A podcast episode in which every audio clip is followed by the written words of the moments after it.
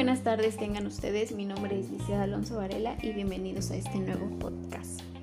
El día de hoy traigo un tema que se llama liderazgo educativo en relación a la gestión educativa. Hemos recolectado cuatro importantes entrevistas a cuatro personas. La primera entrevista va dirigida hacia un docente, la segunda hacia un directivo, una directora que también está estudiando. El tercero es a un estudiante de ingeniería y por último el cuarto es hacia un padre de familia. Las preguntas que estaremos analizando con el primer, la primera persona que es un docente es qué significa ser un líder educativo, qué acciones lleva a cabo para mejorar, a fortalecer la gestión educativa y por último cómo mejora la calidad educativa. Esta entrevista se hizo a un profesor de la licenciatura en pedagogía del IEDEP. Su nombre es Alberto. Iniciamos. Un líder educativo creo que es alguien que innova, ¿no? Eh, también, o sea, a, pesar de que la palabra líder ya podría definir cuál es su tipo de injerencia en el grupo, en el aula, creo que este, la palabra educativo, ¿no? lo que se relaciona con la pedagogía implica innovar también dentro del aula, sino presentar algo a, la, par que eh, haces las veces de líder en tu desempeño, también presentas algo nuevo, ¿no? Si bien no una, una metodología completamente novedosa, pero algo que no sea tan común, ¿no? Y obviamente desempeño docente, pues algo que aporta tanto a uno mismo como docente como a, los alumnos en este caso, e incluso podría ser a los compañeros docentes también. ¿Qué acciones lleva a cabo para mejorar o fortalecer la gestión educativa? Eh, pues mira, principalmente yo creo que una de las principales como dentro de mi labor como docente es un poquito limitado, ¿no? No tengo tanta injerencia en las cuestiones administrativas de la escuela, pero lo que sí puedo hacer es yo eh, apostarle por mi formación, ¿no? Por actualizarme, por tomar cursos, por tomar talleres, por leer. Este, de hecho, estoy eh, voy a iniciar este, mi segunda maestría. Entonces, este, pues yo creo que es eso, ¿no? Dentro de lo que cabe los docentes, a lo mejor no podemos eh, hacer este, cambios estructurales o cambios en las políticas públicas como docentes, ¿no? No tenemos esa injerencia, ¿no? Un docente difícilmente se va a parar en el Senado de la República y va a proponer un programa educativo. Eh, difícilmente va a suceder eso, pero que Difícilmente vamos a poder hacer eso, pero lo que sí podemos hacer es que como docentes apostemos por nuestra formación y obviamente la gestión de los centros educativos, pues un docente que se trae este, un, curso nuevo, una metodología nueva o aprendizajes nuevos, obviamente está participando en la gestión de la escuela. ¿Cómo mejoraría la calidad educativa? Mm, igual, eh, yo creo que aquí necesitarían intervenir todos los actores que administran los centros educativos, tanto eh, director como este, el Senado podría ser, eh, presidentes municipales, gobernadores, todos, ¿no? Padres de familia, la comunidad, los mismos alumnos y los mismos docentes. Ese sería el ideal, ¿no? Pero lamentablemente pues, no podemos eh, sentarnos a esperar a que, que haya una armonía entre todos estos actores. Y yo creo que este, si bien no puedo ir al Senado y presentar un nuevo modelo, un nuevo modelo pedagógico, estrategias innovadoras que tengan un impacto positivo en el aula, lo que sí puedo hacer es yo empezar a implementar esto dentro del aula y obviamente este, todos estos cambios o estas apuestas que yo haga pues tienen esa intención de la mejora continua. Y ese fue, eso fueron las respuestas de el profesor Alberto Jiménez. Ahora seguimos con la segunda entrevista que es de una de la directora Amanda. Amanda es este, directora y estudiante también. Este, ¿Le podemos hacer tres preguntas? claro, señora. Buenas tardes. Buenas tardes, buenas tardes. Este, para usted, ¿qué es un líder educativo? Bueno, un líder educativo yo creo que es eh, en especial pues, un, un gran compromiso que, que tiene porque tiene una gran responsabilidad para llevar a cabo o dirigir alguna institución. Eh, ¿Qué acciones lleva a cabo para mejorar o for- fortalecer la gestión educativa? Pues antes que nada creo que una, una actualización, una preparación para que pueda este, pues cumplir con los lo que en este caso el programa de educación básica nos solicita. ¿Y cómo mejora la, la calidad educativa? Eh, Desde luego este, actualizándonos, este, comprometiéndonos con nuestro trabajo porque sabemos que este, el estar frente a un grupo o a un ay, ¿cómo te digo?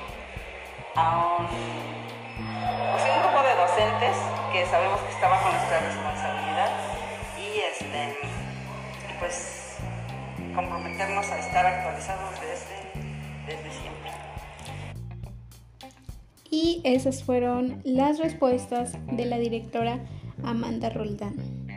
Ahora siguen las preguntas el estudiante Carlos Miguel. La primera pregunta es ¿qué es para ti un líder? La segunda, ¿qué valores, ¿qué valores son cruciales para ti a la hora de liderar? Y la tercera, ¿consideras que se obtienen buenos resultados de la educación en casa? Empecemos. ¿Qué es para ti ser un líder? Un líder este, es una persona que nos indica el camino ya que tiene una gran capacidad para la toma de decisiones y esto ayuda para cuando existe una crisis, él es el que apoya y entiende a los integrantes de un grupo y los guía por un camino en la cual tiene una gran, tiene varias cualidades, este, como por ejemplo sus conocimientos, su manera de relacionar con los demás y pues la gran capacidad en su toma de decisiones. Los valores que debe tener un líder debe de ser el sentido, una conexión con los integrantes y siempre debe de ser positivo ante cualquier situación que se genere. Así que estas son las preguntas. La tercera pregunta ya no, no la pude ya no la pude responder porque tenía ahí unos inconvenientes. Entonces nos quedamos con esas dos, dos, este, dos respuestas. Así que muchas gracias. Y por último, eh, también entrevistamos a, un, a una madre de familia. Su nombre es Beatriz Varela. Y estas, eh, las preguntas que le hicimos es, son estas. La primera pregunta es, ¿qué es la educación en casa? Pues la educación en casa yo creo que eh, tiene que ver con dos aspectos. El que le enseñes al niño eh, pues las vocales, el aprender los colores. Desde chiquitos pues sí hay que enseñarles que es cuando absorben más las cosas que les dices. Y pues el otro aspecto es de también enseñarles los valores como por ejemplo el respeto, el, el sentido de también de pues de ayudar en lo que puedan, ¿verdad? Eh, en casa, el ser amables, también ese es otro pues otro tipo de educación. Y ahí sí pienso que pues es muy importante porque desde chiquititos se van formando. La segunda pregunta es, ¿qué actitudes deben tomar los padres al enseñar a los niños para que ellos tengan un buen desempeño? Pues más que nada es tener paciencia eh, como padres, porque a veces sí, pues nos falta. Pero los niños se dan cuenta, si nosotros estamos enojados o les contestamos enojados, pues ellos se cohiben y no, no aprenden lo que se les enseña y pues se les hace más complicado. Entonces, pues yo creo que el ser pacientes y enseñarles, pues yo creo que con eso van a aprender mejor. Y la tercera pregunta es, ¿consideras que se tienen buenos beneficios de la educación en casa en los primeros años de vida de los niños? Sí, porque como te decía que es pues primordial enseñarles sus primeros años porque es cuando como esponjitas absorben todo desde pequeñitos y pues no se les complica tanto, hasta a veces hasta aprender otro idioma es cuando de más chiquitos lo aprenden mejor. Y bueno, como notamos, esas fueron las respuestas a las preguntas de las entrevistas que se les hicieron a estas personas. Agradecemos de antemano su tiempo y esfuerzo al responderlas.